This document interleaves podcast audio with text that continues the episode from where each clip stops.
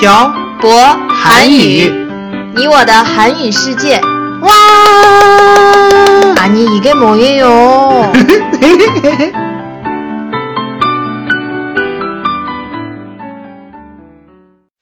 안녕하세요. 빡빡 한국어의 셔보 쌤이에요. 안녕하세요, 여러분. 빡빡 한국어의 연동쌤입니다. 태태씨, 저 궁금한 게 있어요. 뭐예요? 며칠 전에 인터넷에서 기사를 봤는데, 어, 중국의 중매 시장에서 83년생 여자가 결혼 상대를 찾는다는 내용이었어요. 그런데요? 그 여자는 돈도 많이 벌고 박사학위도 있고 미모도 출중하고 정말 음. 나무랄 것이 없었는데 사람들의 선택을 받지 못했어요. 능력도 있고 학벌도 좋은데 왜 선택을 받지 못했어요? 아, 이 여자가 만든 자기 소개를 본 뒤에 남성들의 부모들이 하는 말이 다 좋은데 나이가 너무 많아 라고 했다고 하네요. 83년생이면 몇 살이에요? 음, 만으로 35살이죠? 이게 연돈쌤이 물어보고 싶은 거예요? 물론 아니죠. 그럼 뭐예요? 그 기사의 마지막 내용이 중국에서는 30살이 넘은 여자는 결혼하기 힘들다고 했어요. 남성들의 부모들이 30살이 넘은 여자에게 시골에 있는 큰 집이라고 얘기를 하더라고요. 음, 그럼 서른 살이 되지 않은 여자들은 뭐라고 했어요? 비록 집은 작지만 대도시에 있는 집이라고 비유했어요. 허, 진짜 나빴네요. 음, 태태 씨 친구들 중 음, 30살 넘은 친구들 많죠? 음, 대부분 서른 살이 넘었죠. 왜? 요? 어, 그 친구들 중에 결혼한 친구가 많아요? 아니면 안 한 친구가 많아요? 한 친구들은 일찍 결혼해서 아이도 있는데 음. 안한 친구들은 아직 할 생각이 없는 것 같아요. 아, 결혼을 하기 싫어서 안 하는 걸까요? 아니면 하고 싶은데 남자가 없어서 못 하는 걸까요? 하기 싫어하는 친구도 있고 음. 자기 마음에 드는 남자들 음. 남자를 음. 못 만나서 못 하는 친구들도 있죠. 음, 그렇구나. 음, 음. 중국에서는 서른 살이 넘은 여자가 정말로 결혼하기 힘들어요? 그건 사람마다 다르겠죠. 음, 한국은 어때요? 저 사촌 누나 둘이 있는데 둘다 음. 서른 살 넘어서 결혼했어요. 음, 큰 누나는 서른 살에 결혼하고 작은 누나는 서른 여섯 살에 결혼했어요. 진짜요? 네. 아니, 우리 작은 누나 결혼식 때 같이 갔잖아요. 36살처럼 안 보였는데 언니가 정말 동안이시구나. 누나가 어릴 때부터 좀 음, 동안이었어요. 음, 저도 동안이에요. 아니, 근데 갑자기 동안 얘기는 왜 하고 있는 거예요? 연돈쌤 왜 대답을 회피해요? 어, 회피하는 게 아니고 우리 계속 대화를 해야죠. 음, 참 나쁘다. 하여튼 음. 제 주변에 남자와 여자를 불문하고 서른 살 전에 결혼한 사람들보다 서른 살 이후에 결혼한 사람들이 더 많아요. 한국은 결혼이 늦나 보네요. 아니 태태 씨 우리도 둘 다 서른 살 넘어서 결혼했잖아요. 저희 부모님은 음, 저 결혼을 하고 보채신 적 없었던 것 같아요. 저희 부모님은 저 20대 후반에 좀 음. 부채셨어요. 어, 근데 그때 딱 연돈쌤을 만나서 부모님이 그때부터는 어. 더 이상 부채시지 않았어요. 아이고. 그런데 한국도 처음부터 이렇게 결혼이 늦지는 않았어요. 그래요? 음, 제가 정말 어릴 때 90년도 초에 이런 얘기를 들은 적이 있어요. 여자는 크리스마스 케이크로 비유할 수 있다고요. 크리스마스 음. 케이크는 20일부터 25일까지는 잘 팔리지만 26일부터는 음, 잘 안 팔린다는 말이었어요. 너무 잔인하다. 이건 우회 소재가 좀 있는 말 같아요.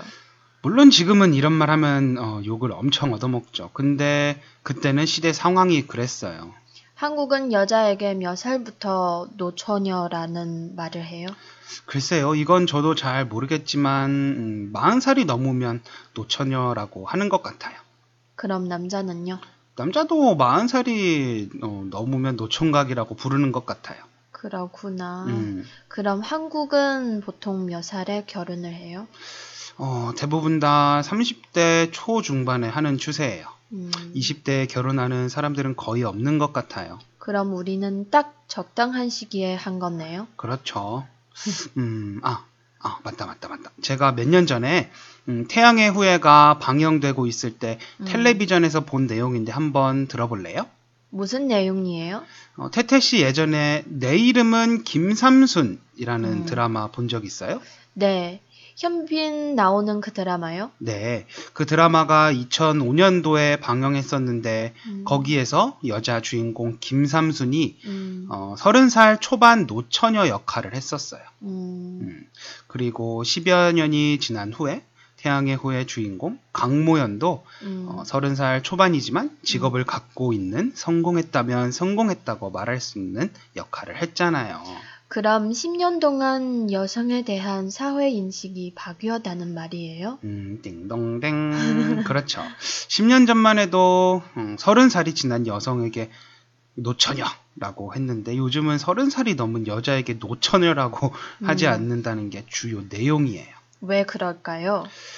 옛날에는 고학력 여성, 어, 옛날보다 음, 음. 고학력 여성들도 많아지고 그만큼 사회적 지위도 높아졌을 뿐만 아니라 경제 활동 참여율도 높아졌기 때문이라고 해석할 수 있죠. 음, 근데 중국도 여성들의 학력도 점점 높아지고 음, 경제 활동 참여율도 높아지는데 서른 살이 넘은 여자는 노처녀라는 인식이 있을까요?